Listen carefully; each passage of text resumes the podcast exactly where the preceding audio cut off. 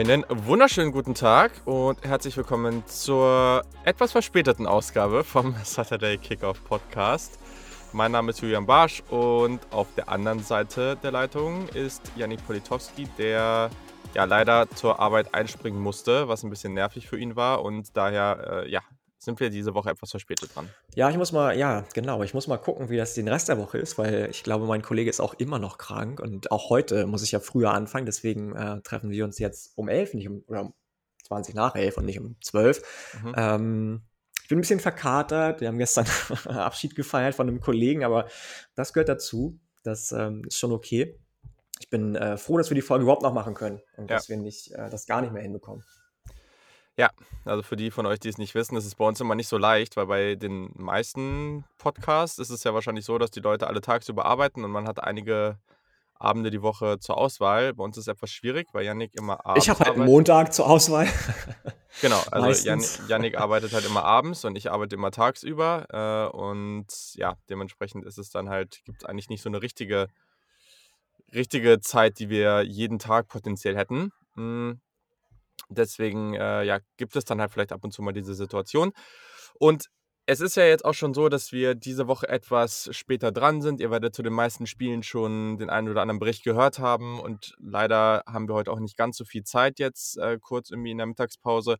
Äh, genau, deswegen gehen wir ein bisschen flotter durch. Und nächste Woche, also wir hatten ja auch gesagt, auch an einigen Orten, auch Instagram und Twitter geschrieben, dass wir uns das Quarterback-Ranking aus der Offseason nochmal angucken und schauen, okay, wo stehen wir jetzt da gerade? Das werden wir nächste Woche machen, wenn wir dann hoffentlich am Montagabend etwas mehr Zeit haben. Und genau, deswegen. Also lass uns einfach mal kurz einsteigen. Kurzes Recap der letzten Woche. Gibt jetzt so ein paar Spiele, die vielleicht ganz interessant waren oder auf die wir eingehen wollen. Auf jeden Fall natürlich Alabama, Florida. Also, ne, Florida hat ein gutes Spiel gezeigt nach einem schwachen Start. Auf einmal kommen sie wieder ran haben dann wirklich hervorragend mitgespielt und am Ende müssen sie für zwei gehen, weil der Kicker vor den Extra Point verkackt hat. Ähm, ja, und dann hat man es leider da nicht hinbekommen und verliert 31-29. Was waren ja. so deine Gedanken? Ja, es war so ein bisschen das, das Spiel der zwei Gesichter der Defensive von Alabama, hatte ich das Gefühl. Mhm. Die erste Hälfte war ganz klar auf Seiten der Crimson Tide. Da haben sie gezeigt, was sie sonst auch immer zeigen. Haben gedacht, ja, Florida ist halt wie der andere auch. Den ballern wir jetzt weg mit harter Defensive ähm, und die Offensive Bryce Young wird schon regeln, so. Aber in der zweiten Hälfte hat Florida das ganz gut hinbekommen und gerade ähm, auf, dem auf dem Boden im Run-Game hat äh, Alabama mhm. große, große Probleme gehabt gegen die Gators, womit ich gar nicht gerechnet habe tatsächlich, weil ich die, die Running Backs von den Gators bis jetzt gar nicht einschätzen konnte. Ähm, und dann letzten Endes zum Game-Winning Drive so war Bergmann doch wieder on top. Ja, haben sie doch wieder gezeigt, was sie können, defensiv. Ähm, deswegen war das für mich so ein bisschen, also es war ein schönes Spiel anzugucken, aber irgendwie, irgendwie weird. Und das passte so in die dritte Woche, beziehungsweise in die vierte ja. Woche. Ähm, mit den ganzen Upsets, die passiert sind, mit den mhm. ganzen mhm. äh, nicht hinbekommenen Punkten, die nicht erzielt wurden von großen Teams, Clemson, Hus. Ähm, und ähm, an sich eines Topspiels würdig, würde ich sagen. Absolut. Also auch diesen Rushing Average, den Florida gebracht hat, den hatte, glaube ich, kein Team mehr seit 2014 oder sowas gegen Alabama. Also das war schon richtig gut. Sie waren ja im Rushing Game auch deutlich, deutlich effizienter als Alabama selber. Also das ja, war echt stark. Ja. Anthony Richardson konnte ja überhaupt nicht spielen, der vermeintliche Backup-Quarterback, weil er ja noch verletzt ist etwas ärgerlich, aber Emery Jones hat seinen Job hier tatsächlich gut gemacht. Also natürlich war das jetzt kein Game-Breaking, keine Game-Breaking-Performance von ihm, aber es war gut. Also er hat wenig Fehler zumindest gemacht und ja, auch gerade als, als Rusher relativ gefährlich gewesen.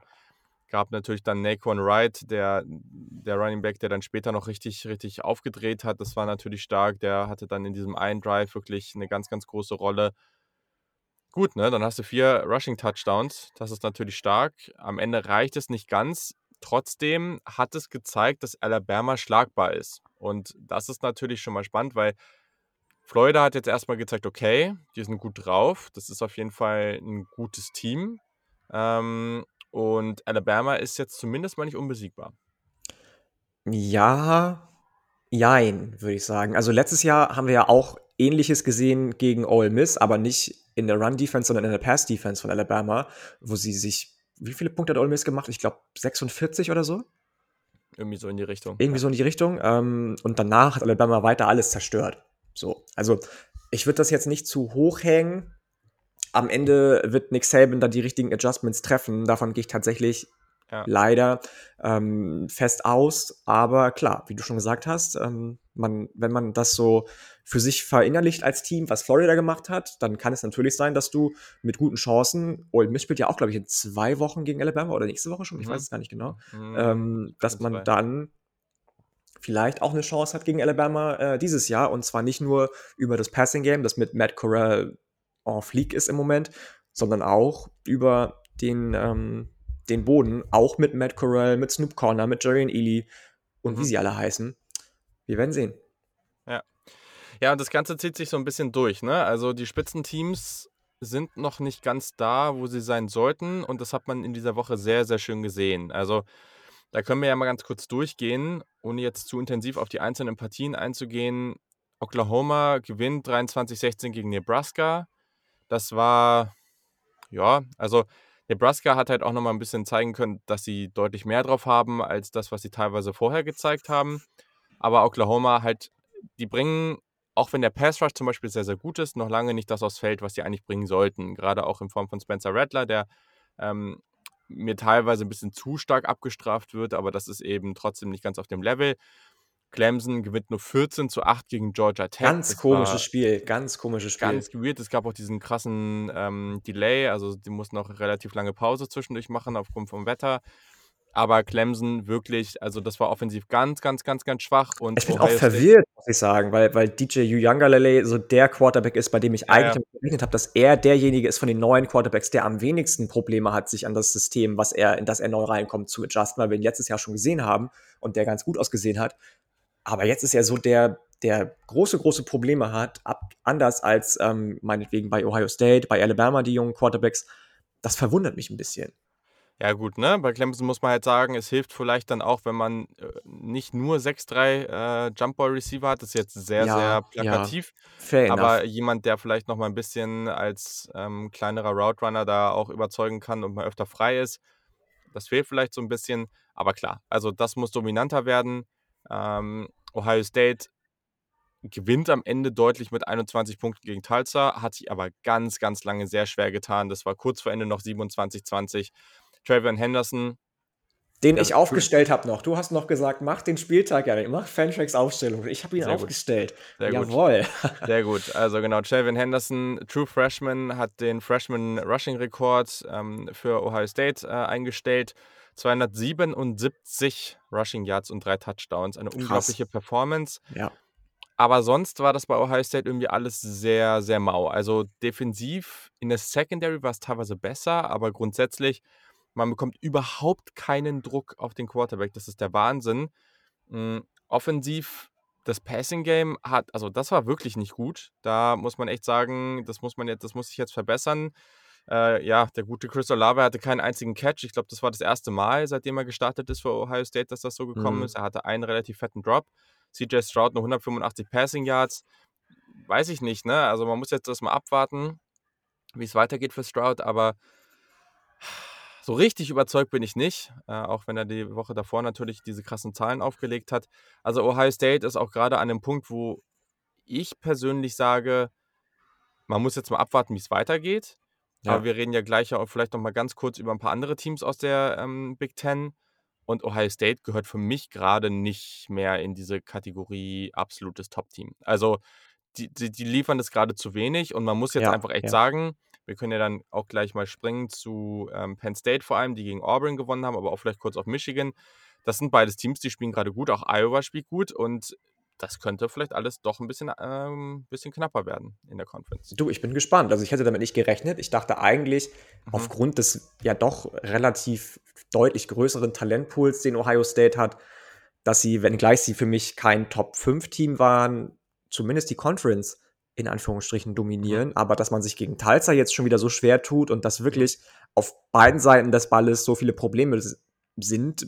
Defensiv haben wir ja schon die ersten Wochen darüber gesprochen, was vor allem die Secondary in Anführungsstrichen verkehrt macht, aber jetzt auch noch offensiv, außer Travion Henderson, relativ wenig auf den Kranz zu bekommen, hat mich schon gewundert, muss ich sagen.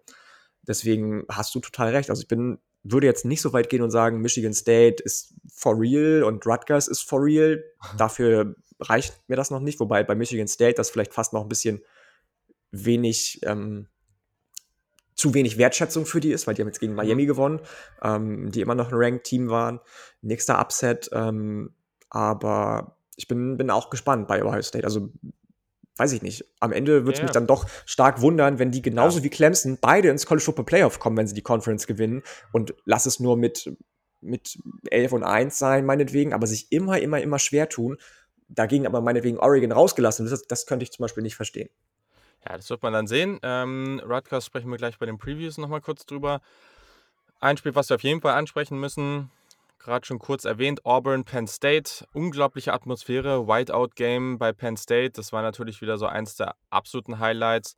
Am Ende gewinnt Penn State 28-20. Sean Clifford, der von mir immer sehr stark abgestraft wird. ich habe es mir aufgeschrieben, ja. Beste hatte, Leistung in den drei Jahren als Starter eigentlich. Genau, also hatte, also für mich ist das jetzt immer noch kein herausragender Quarterback, nein, aber das war in nein. diesem Fall schon mal deutlich besser. Und naja, Penn State hat dann einfach gut gespielt. Ne? Also John Dotson weiterhin einfach ein sehr, sehr guter Wide Receiver, den sie da rumlaufen haben. Und ähm, man, man hat relativ kreativ gespielt. Es gab ja auch noch dieses Trick, äh, Trickplay da an der einen Stelle. Das war schon ganz gut und man konnte gegen Auburn in so einer Partie gewinnen. Das, klar, Auburn und Penn State, glaube gerade aktuell, so auf dem gesamten Programm, sind die noch so auf diesem zweiten Level. Und gegen Auburn, wenn du wirklich was reißen willst, dann solltest du gegen die eigentlich auch gewinnen. Aber ähm, es ist trotzdem einfach was, wo man sagen kann, ja gut, ne? Also wenn man jetzt einfach drauf guckt, was sie dieses Jahr schon gemacht haben. Und vor dem Jahr hätte ich nicht gedacht, dass Penn State da irgendwie gegen Wisconsin gewinnt, gegen Auburn gewinnt. Das sind sehr, sehr solide Siege zum Start, auch für dein Team nach dem letzten Jahr sich wieder so zu festigen mhm. und das als Basis zu nehmen, um weiterzugehen. So. Und deswegen, ja, finde ich schon sehr überzeugend. Wobei man da ja sagen muss, dass Penn State sich ja auch Ende letzten Jahres schon relativ stark gefangen hat. Ne? Die letzten fünf Spiele gewonnen gehabt, die zweite Hälfte war gut ich glaube, dass James Franklin einer von den Coaches ist, die wirklich auch mal in sich gegangen sind, überlegt hat, was ist eigentlich mein Ansatz, was kann ich daran ändern. Anders als Clay Helton zum Beispiel, der jetzt bei USC gefeuert wurde mm, und gesagt hat, hey, vielleicht liegt es auch an mir, dass wir Anfang der Saison so gespielt haben, wie wir gespielt haben und nicht am Verletzungspech, nur zum Beispiel, was letzte Saison ja Penn State hart, hart, hart getroffen hat. Ähm, deswegen, ähm, ja, mir gefällt es auch sehr gut, was die machen. Ich bin überrascht gewesen, dass äh, andersrum, dass Auburn dann doch noch so lange mithalten kann. Die hatten jetzt bis jetzt ja nur in Anführungsstrichen Shitshow-Siege gegen Akron und mhm. weiß ich gar nicht wen, äh, mit jeweils 60 Punkten und mit 10 Punkten insgesamt gegen sich, glaube ich. Deswegen, ähm, ich war auf der anderen Seite überrascht, dass, dass meinetwegen Bo Nix so spielt, wie er spielt, schon seit drei, vier Wochen jetzt. Ich war überrascht, mhm. dass ähm, nicht nur Tank Bixby ein Running Back ist, auf den sich die Tigers verlassen können, sondern auch sein, sein Backup, Jacques Hunter heißt er, glaube ich, ne, der True Freshman. Mhm. Dem gucke ich sehr, sehr gerne zu. Aber ähm, ja, wie du schon gesagt hast, ne, Wideout, immer, immer nice, schöne Atmosphäre und eines, eines Wideout-Games auf jeden Fall würdig. Definitiv ein schönes Spiel gewesen. Yes, yes, yes. Genau, sonst bei anderen Partien, ähm, genau, North Carolina gewinnt ähm, am Ende in einem Shootout 59-39 relativ deutlich gegen Virginia. Wurde auch nochmal knapp zwischendurch trotzdem, ne? Also das, das ist richtig, ja, das ist richtig. Ja. ja. aber die Receiver waren gut drauf, Sam Howell war gut drauf. Das war schön. Und ja, also wir müssen, glaube ich, auf jeden Fall ich glaube, Matt Corral und Ole Miss, das sprechen wir nächste Woche nochmal genauer an, wenn wir dann über die ja. Quarterbacks reden. Der hatte sieben Touchdowns, unter anderem vier Rushing, das ist natürlich crazy. Mega, mega crazy. Aber wir sollten auf jeden Fall mal kurz über die Pac-12 sprechen. Also Utah, UCLA und Arizona State verlieren allesamt gegen Group of Five Teams. Ähm, Arizona verliert dann noch gegen Northern Arizona, das ist ein FCS-Team. Ja. Suboptimal und vor allem, ich sag mal so, Fresno State das war natürlich ein Upset gegen UCLA. Vor allem UCLA einfach ein Team, das äh, ja sehr stark auf sich aufmerksam machen konnte und wo wir gewisse Hoffnung hatten. Aber Fresno State, eigentlich war das vor dem Jahr schon bekannt oder vor der Saison, dass die gut sein würden. Die haben gegen Oregon schon mal gezeigt, dass sie nicht ganz schlecht sind. Und jetzt konnten sie es eben nochmal bestätigen. Ne? Der QB Hayner ist halt einfach wirklich hervorragend. Die Rushing Defense war super. Also Zach Charbonnet Ich glaube, irgendwie, das war das 19 Rushing Yards insgesamt nur. Das war wirklich schon sehr, sehr stark und UCLA musste da hinterher rennen. Am Ende haben sie noch kurz sogar noch die Führung übernehmen können und dann ging das aber flott. Ne? Also Hayner hat sie dann ganz schnell zum, zum Touchdown geführt. Das hat nicht lange gedauert und dementsprechend gewinnt Fresno State diese Partie dann auch verdient. Vor allem ja auch mit der Time of Possession, die krank ja. war. Also die hatten, glaube ich, über 40 Minuten Time of Possession und im Gegenzug UCLA unter 20 Minuten. Das musste er erstmal schaffen gegen den Power 5 Team UCLA, mhm. das im Aufschwung ist und mhm. mit Chip Kelly eigentlich dachte, wir greifen jetzt mal richtig an. Zumindest sah es ja auch die ersten Spiele so aus. Ja. Ähm, du hast Jake Hayner schon angesprochen, der vor allem nachher in der Clutch-Time in den letzten drei Minuten ja. zwei Touchdowns geworfen hat. Also auch halb verletzt, ne? Also das war ja, ja super krasser Typ einfach. Also wie der, was der für ein, für für wie ist dein, dein einer Schnipsel nochmal, We Need More Dogs oder so? Also ein richtig krasser, krasser Typ eigentlich und der ist einer davon. Ähm, auf dem kann man aufbauen bei Fresno We State. Need More Dogs. Genau, den meinte ich. Vielen Dank. ähm, äh, darauf kann man aufbauen bei Fresno State. Ja. Hätte ich nicht gedacht. Also allgemein, dass die Mountain West dieses Jahr so gut ist, in Anführungsstrichen. Auch San Diego State hat ja Utah geschlagen zum Beispiel, steht bei 3 und 0 jetzt.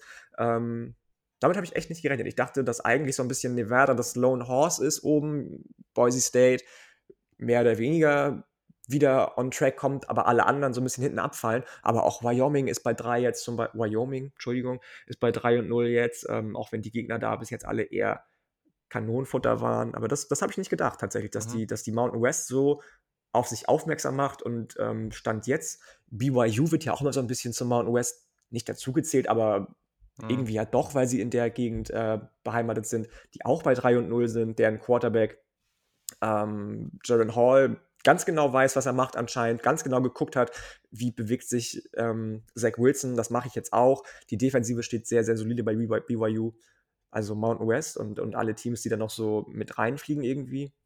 Nur ja. BYU jetzt, ne? Sehr solide, gefällt mir sehr, sehr gut. Sehr gut. Das klingt doch top. Ähm, genau, also Jack Hayner mit 455 Rushing Yards, äh, Rushing Passing Yards, das war hervorragend. Ähm, Ronnie Rivers auch mit 136 äh, Rushing Yards so. Äh, Jalen Cropper, der Receiver für Fresno State mit 141 Receiving Yards. Ja, keine Ahnung, ne? Also DTR hatte eigentlich ein gutes Spiel, drei Touchdowns geworfen, keine Interception, 278 ähm, Passing Yards, 67 Rushing Yards. Er hat halt nur seine Bälle bei vier Receivern anbringen können. Irgendwie ist man da nicht so variabel aufgestellt. Ja, also ich glaube, das, was man hier vor allem mit rausnehmen kann, ist, dass UCLA halt einfach, die sind viel, viel besser geworden und die werden langsam besser und das ist super.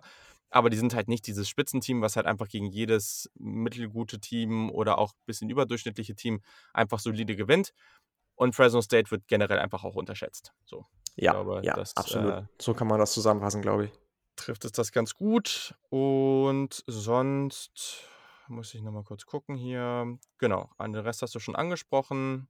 Ja, ich weiß nicht, ob du noch ähm, ein anderes Spiel hast oder eine andere Leistung, die du hier gerne würdigen möchtest. Du, ich weiß nicht, also ich will jetzt auch nicht jedes Mal über West Virginia sprechen im Podcast. Wir haben letzte Woche schon über die gesprochen und da war es negativ. Heute wäre es positiv. Also, dass sie Virginia Tech geschlagen haben, die an 15 gerankt waren und dass sie sie tatsächlich bis kurz vor Ende des Spiels, wo dann äh, Virginia Tech nochmal rangekommen ist, so bei wenig Punkten gehalten haben, fand ich schon gut. Mir, mir war Degi teilweise in den Medien ein bisschen zu overhyped. Der hat immer noch Probleme mit Deep Balls, hatte immer noch mhm. Glück, dass Receiver endlich mal Bälle gefangen haben, die er überworfen hat.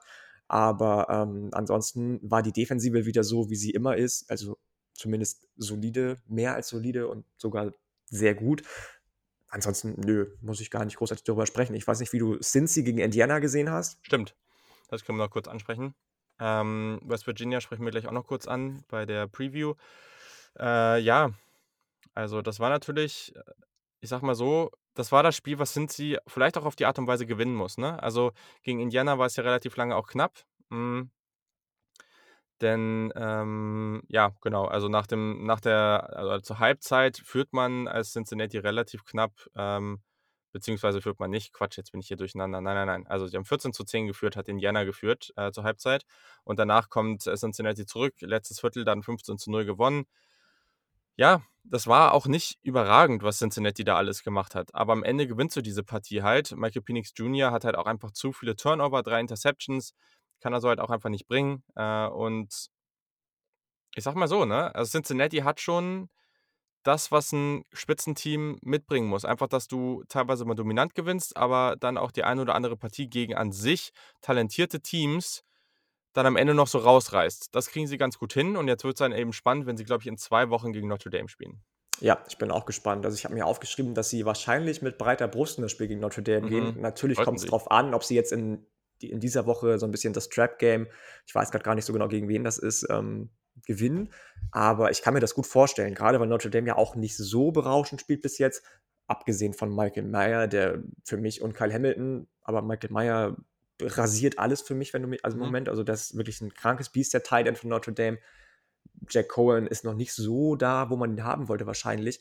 Mhm. Ähm, also ich bin, bin gespannt. Ich hatte, hätte tatsächlich nicht gedacht, dass Cincinnati ähm, so dominant ist bis jetzt. Wenngleich ich finde, dass ähm, auch Cincy's Quarterback noch nicht da ist, wo er hin will eigentlich. Also alle ja, Quarterbacks, Desmond die irgendwie draft-relevant ist, aber und, ja, er wird mir teilweise jetzt gerade auch schon wieder zu sehr gehypt.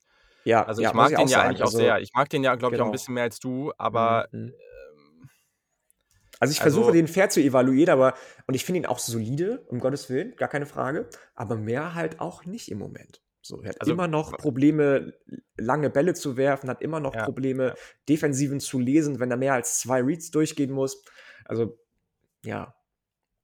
Ja, was gerade sehr stark da passiert ist, dass Jungs wie Rattler und vielleicht auch Sam Howell so ein bisschen downgegradet werden, weil sie halt noch gerade nicht ganz die Leistung bringen, also vor allem auch Rattler. Und Ritter dann irgendwie höher, weil er dann halt teilweise jetzt ganz gut war, aber man muss natürlich auch so das grundsätzliche Talent einfach sehen. Ne? Also, mhm, mhm. und ähm, da sehe ich halt dann schon zwischen den dreien, also vor allem dann zwischen den, zwischen den beiden und, und Ritter dann halt schon noch einen Unterschied. Aber gut, das ja, Matt Corral vor Heisman, sage ich nur, ne? Also ja, ich glaube, in, in meiner, unser, unserer Preview war er mein, war er mein äh, Heisman Dark Horse und bis jetzt bestätigt er das. Ja. Also besserer Pick als Brock Purdy letztes Jahr. ja, stimmt. Er braucht auf jeden Fall noch den einen oder anderen fetten Sieg dafür, um dann ja, richtig ja. den, den Hype-Train losrauschen zu lassen.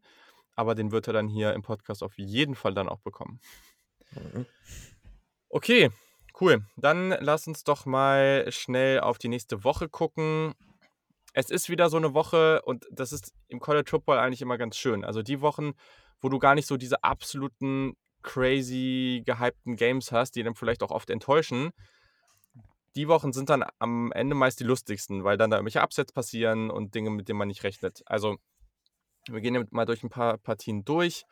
Und dann noch unser Upset der Woche. Und ja, ich glaube, also Jersey of the Week in der letzten Woche war ja auf jeden Fall UNC, oder? Hallo, safe. Da brauchen wir gar nicht ja. drüber reden. Wir sind hier ja. der Nummer 1 Hype Train Podcast, was Jerseys von UNC anbelangt. Klar, logisch. Ja, vor allem das Spezielle, ähm, das von Arizona State, das, die Kombi, die war, glaube ich, auch neu, die war auch cool. Das war mit dem neuen Helm, das, ne? Ja, genau, das war ganz cool. So, also 18 Uhr haben wir auf Fox Notre Dame at Wisconsin. Für beide Teams sehr, sehr wichtig das Spiel. Notre Dame natürlich, um sich jetzt generell weit oben zu halten. Wisconsin hat jetzt ja schon diese Niederlage gegen Penn State. Wäre jetzt irgendwie bitter, wenn man sich da auch noch eine Niederlage abholt, weil dann hat man gleich diese beiden wichtigen Partien zu Beginn des Jahres verloren. Wen siehst du hier vorne? Ja, das ist eine gute Frage. Ich bin immer noch ein bisschen enttäuscht davon, was bei mhm. Wisconsin mhm. im Moment passiert, vor allem offensiv. Ja.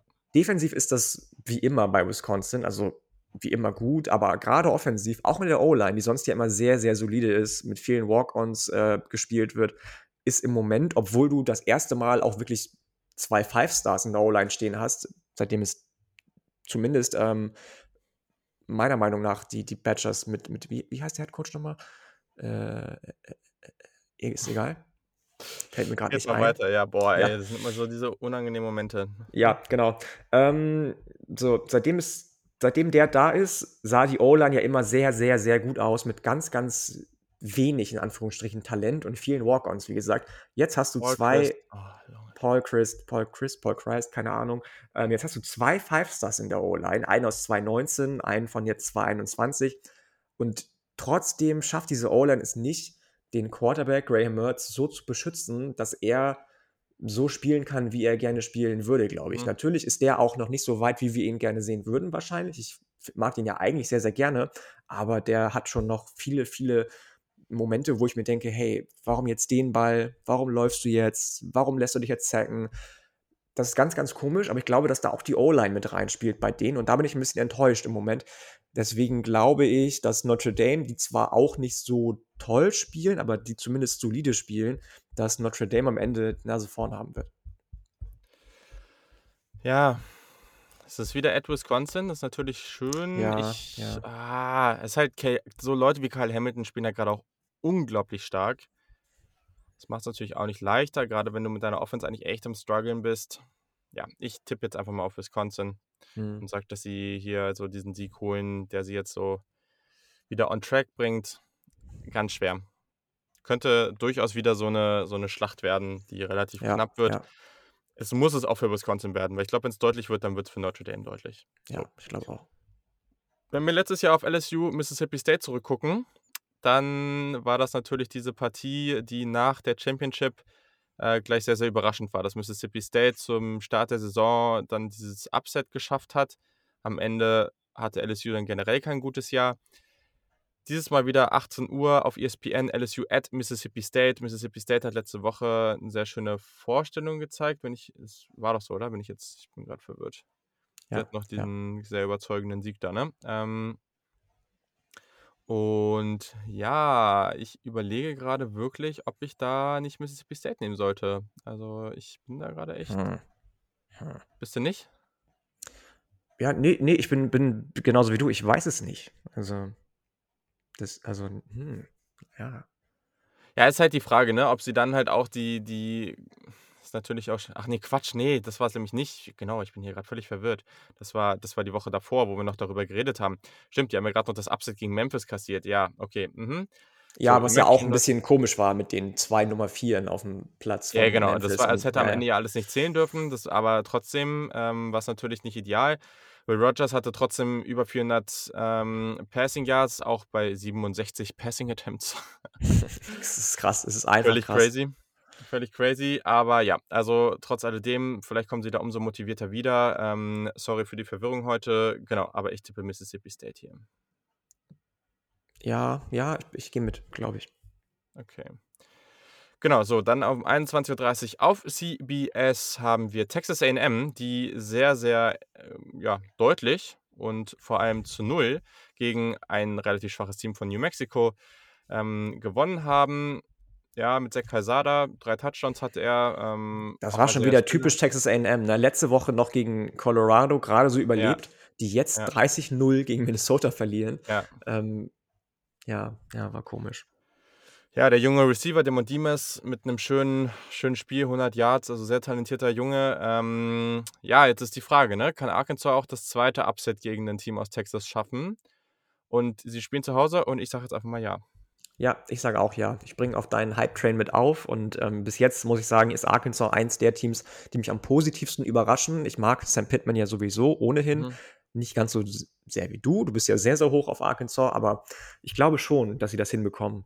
Bei Texas AM war mir das noch zu wenig Fisch und äh, Fleisch, was da bis jetzt gezeigt wurde. Deswegen sage ich, ja, auf jeden Fall kann Arkansas den Upset, Upset ziehen. Ja, ich meine, ne, das wäre jetzt schon crazy. Also auch mit dem Schedule, das hatten wir ja auch angesprochen. Und wenn du jetzt dann 4-0 stehst mit Siegen über Texas und Texas AM. Ey, dann gehörst du in die Top 10, also ganz ehrlich. Das ist schon. Mindestens. Das ist schon auch verrückt. Aber okay, ja, mal abwarten. Ja. Also es wird nicht leicht, ne? Also ich würde auf jeden Fall sagen, auch dass Texas AM hier Favorit ist. Aber gut. So, du hast eben Rutgers schon kurz angesprochen. Äh, und die haben diese Woche definitiv die Chance, halt einfach mal zu zeigen, dass sie ähm, vielleicht ein bisschen mehr Respekt ähm, bekommen sollten. Also ich denke, das ist diese Partie, denn Michigan steht bisher ganz gut da. Michigan steht bei 3-0, genau wie Rutgers übrigens. Ja. Und sie haben halt einfach eine ganz gute Möglichkeit, ähm, also beide Teams jetzt, ne? Also bei Michigan hat jetzt einfach die Möglichkeit, ähm, mit 4-0 ähm, weiter diese, in diese Saison zu starten, am Ende dann vielleicht halt auch relativ lange ungeschlagen zu bleiben, muss man abwarten.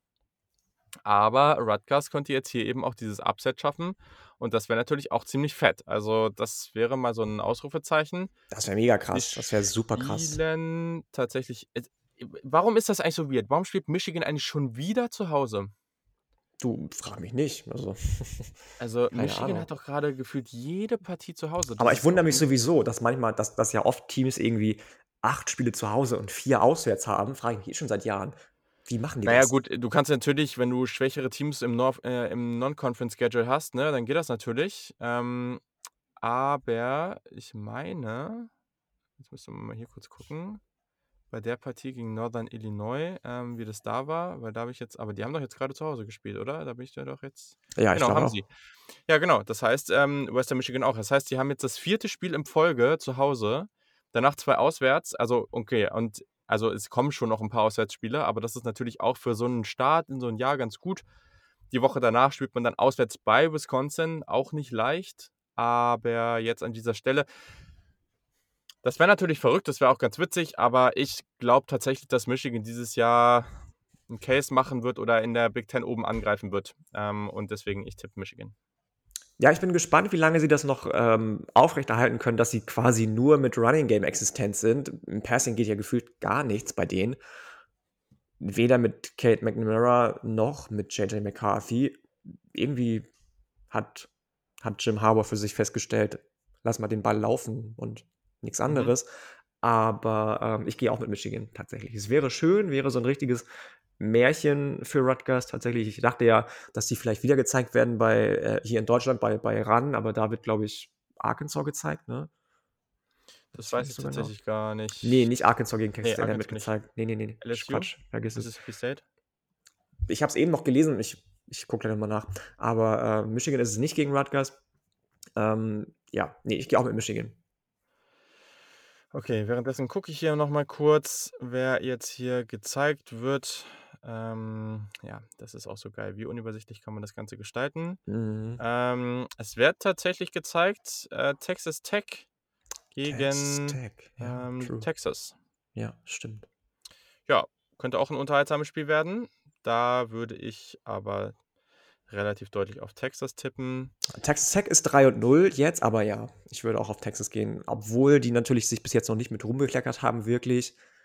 Aber da gehe ich auch mit Texas, muss ich auch sagen.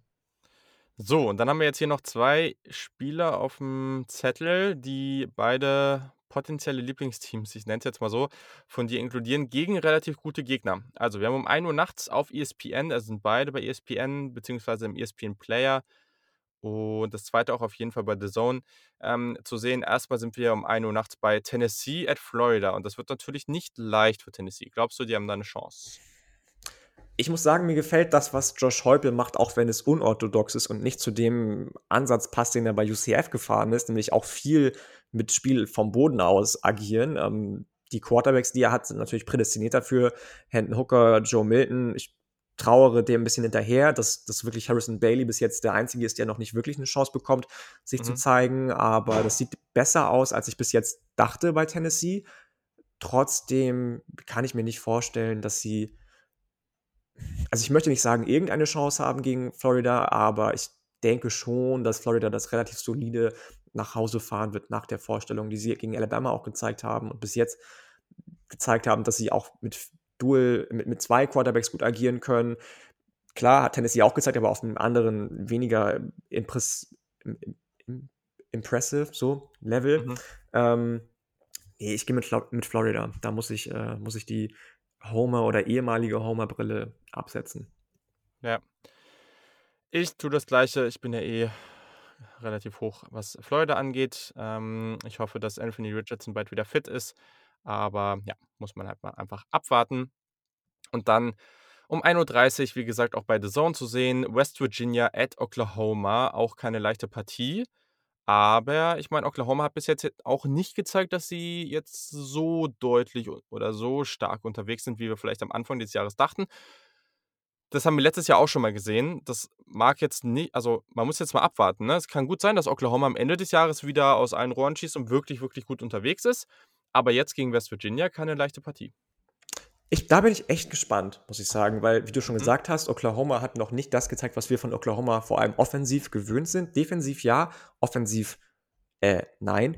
Und andersrum, West Virginia defensiv immer noch, oder was heißt immer noch? Ja, doch, immer noch en fliegt, trotz der vielen Abgänge, die sie zu verkraften hatten. Auch Transfers, die gegangen sind, gerade in der Secondary.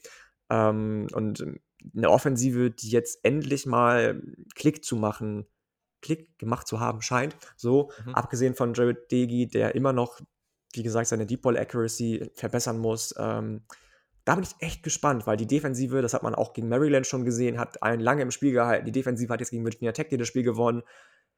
Ich kann mir vorstellen, also wenn, wenn ich ein Upset of the Week mir aussuchen müsste, würde ich tatsächlich auf West Virginia gegen Oklahoma gehen.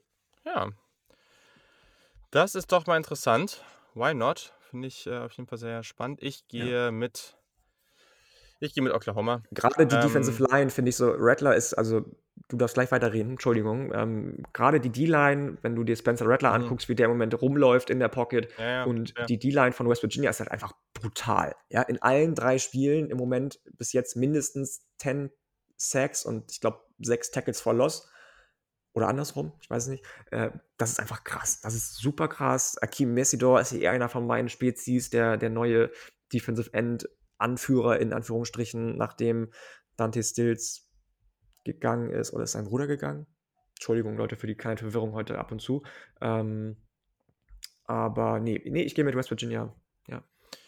Ja, ich gehe mit Oklahoma. Ich glaube einfach, dass die sich da jetzt irgendwie durchwursteln. Aber ich Wäre das auswärts, wäre es vielleicht eine andere Geschichte. Ich glaube, jetzt halt zu Hause ähm, machen sie das.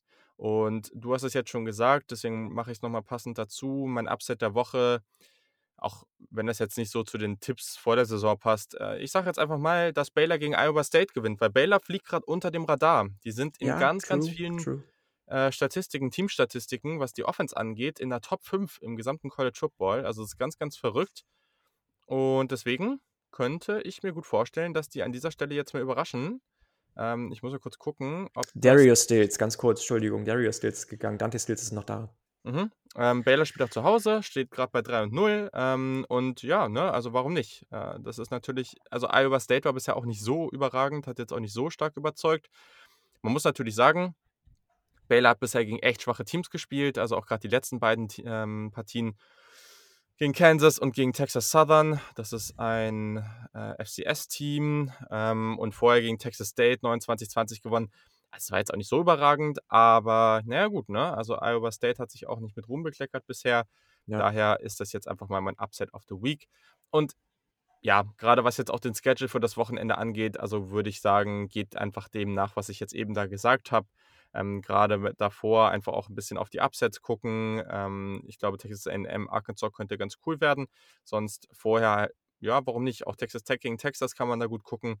Sonst auf ESPN LSU Mississippi State. Ähm, später 21.30 Uhr auf Rutgers Michigan könnte interessant werden. Und dann nachts, wenn ihr so lang guckt, dann gönnt euch echt auf The Zone auch einfach mal West Virginia gegen Oklahoma.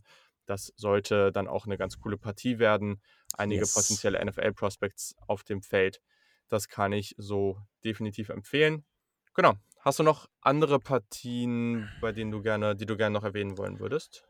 Ähm, ich hatte eben noch überlegt, ob wir, warte mal kurz, wo habe ich das stehen? Eventuell noch was zu North Carolina sagen gegen Georgia Tech, weil sich ja Clemson hm. super schwer getan hat mhm. und North Carolina sich auch noch nicht unbedingt mit viel Ruhm bekleckert hat. Zumindest also ja, mit mehr als Clemson, aber irgendwie dann doch auch nicht mit viel.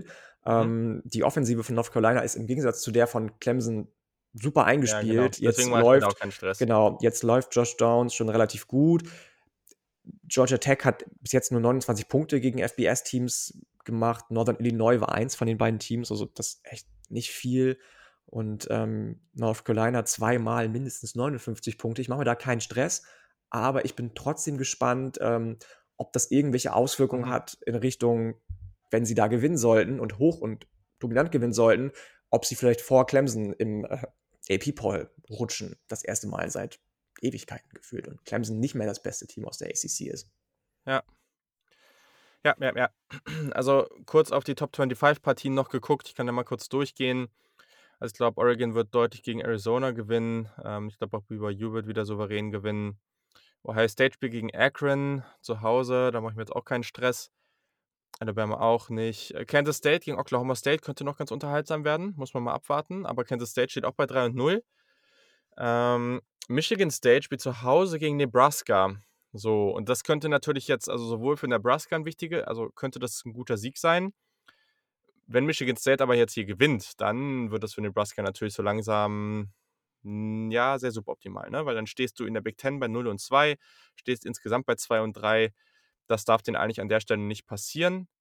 Ähm, genau, Clemson, NC State, so wie Clemson letzte Woche gespielt hat, spielen die jetzt gegen ein Team, was offensiv relativ gut ist. Also Devin Leary hat schon fast 800 Passing Yards, Ja. einen guten Running Back, einen guten Wide Receiver mit Emeka Messi. Auch hier vielleicht potenzieller Upset Watch. Äh, 21.30 Uhr ist das Spiel zu sehen. Mm, Und dann nur noch mal weitergehen. Ja, das waren eigentlich, ich glaube, die großen Partien. Penn Ja, ich bin State echt, ich bin echt gespannt auf Michigan State tatsächlich. Also ich bin Ja, fast noch gespannter auf die als auf Michigan, weil wir ja beide gesagt haben vor der Saison, glaube ich, zumindest ich habe ganz relativ klar gesagt, Mel Tucker ist jetzt schon ein Jahr weiter, aber ich sehe noch nicht wirklich einen Fortschritt. Aber was Ja, Kenneth. Kenneth Walker bis jetzt macht, ist halt einfach krass. Ja, So, also absolut. die Kombination aus Size, Vision, der Elusiveness, die er im offenen Feld hat, das ist schon, schon heftig. Also damit Ja. habe ich überhaupt nicht gerechnet. Absolut. Genau. Und UCLA spielt um 0 Uhr dann bei Stanford. Und das ist auch was. Also, Stanford steht ja schon bei 1 zu 0 in der Pac-12. Für die wäre das natürlich ein fetter Sieg. Äh, UCLA muss jetzt ein bisschen aufpassen. Also, diese Partien darfst du jetzt halt nicht verlieren. Also, das müssten sie jetzt echt gewinnen, damit sie weiterhin. Also, ich meine, Stanford ne, hat ja auch gegen USC gewonnen. Wäre jetzt äh, praktisch der doppelte LA-Sieg. Das wäre natürlich fett. Aber Stanford muss jetzt, äh, beziehungsweise UCLA muss jetzt hier aufpassen, dass sie wirklich weiter jetzt nochmal wieder gute Leistungen bringen. Eigentlich haben sie ja das Zeug dazu, um mm, jetzt diesen schönen, dieses schöne Momentum vom Start der Saison nicht komplett zu verlieren. Das wäre sehr, sehr schade. Ja. Deswegen hoffe ich, dass es da passt. Auburn gegen Georgia State. Ich hätte gedacht, grundsätzlich würde ich sagen, das ist ein potenzieller Upset-Spot, aber ich glaube, nach der Niederlage nächste, äh, letzte Woche wird Auburn relativ motiviert sein. Und Ja, ja, ich ich glaube auch. das sind so die wichtigsten Partien. Ja, ich glaube, wir haben alle angesprochen, die, die relevant sind. Aber w- gerade da, wo man jetzt auch so durchgeht, ich finde, da sind schon viele Spots für potenzielle Upsets. Also ich wäre überrascht da, wenn wir jetzt nach der nächsten Woche kein großes Upset haben als andersrum. Ähm, und gerade solche Partien wie jetzt zum Beispiel Iowa State, wie Clemson ne, und Co., da gibt es schon den Raum dafür, dass zumindest mal sehr, sehr knappe Partien am Start sind. Du, also absolut. Nach den ersten drei Wochen bin ich da auch der Letzte, der irgendwie sagt, da passiert gar nichts. Ähm, ich bin mal Ja. gespannt, wie sich Liberty gegen Syracuse macht. Malik Willis ist ja jetzt bis jetzt Stimmt, so der ja, ja. einzige Quarterback, der einigermaßen sein Case für QB1 äh, aufrechterhält in, in der kommenden Draft oder in dem kommenden Draft. Da bin ich gespannt drauf. Bis auf Matt Corral, genau, den wir ja aber auch sowieso als, wie gesagt, Dark Horse auf dem Schirm hatten. Ja. Ich bin gespannt auf Missouri Boston College außerdem. noch. Das gucke ich mir, glaube ich, Oh, auch ja. ganz gerne noch an. Ja, Es ist halt Ähm, super schade ohne Jokovic, ne? Me mega halt schade. Mega ja. schade. Ja, ja. Aber ansonsten haben wir, glaube ich, schon alles, alles soweit genannt. So Washington State, Utah, weiß ich nicht. Also auch wenn Utah sich jetzt schwer getan hat, mal gucken. Iowa als Nummer 5 gerankt gegen Colorado State, die so einen Bounceback-Win hatten jetzt diese Woche, ähm, nachdem sie ja vorletzte Woche gegen ein FCS-Team verloren haben und auch in der ersten Woche eher schlecht aussahen. Da bin ich auch gespannt drauf. Aber ansonsten haben wir, glaube ich, über alles gesprochen schon. Ich glaube, wir Mhm. sind, sind relativ gut davor. Top. Dann konnten wir uns in dieser Woche durch äh, ja, hier die Restriktionen jetzt hier in der Pause, aber auch generell, einfach weil wir schon später dran sind, relativ kurz halten.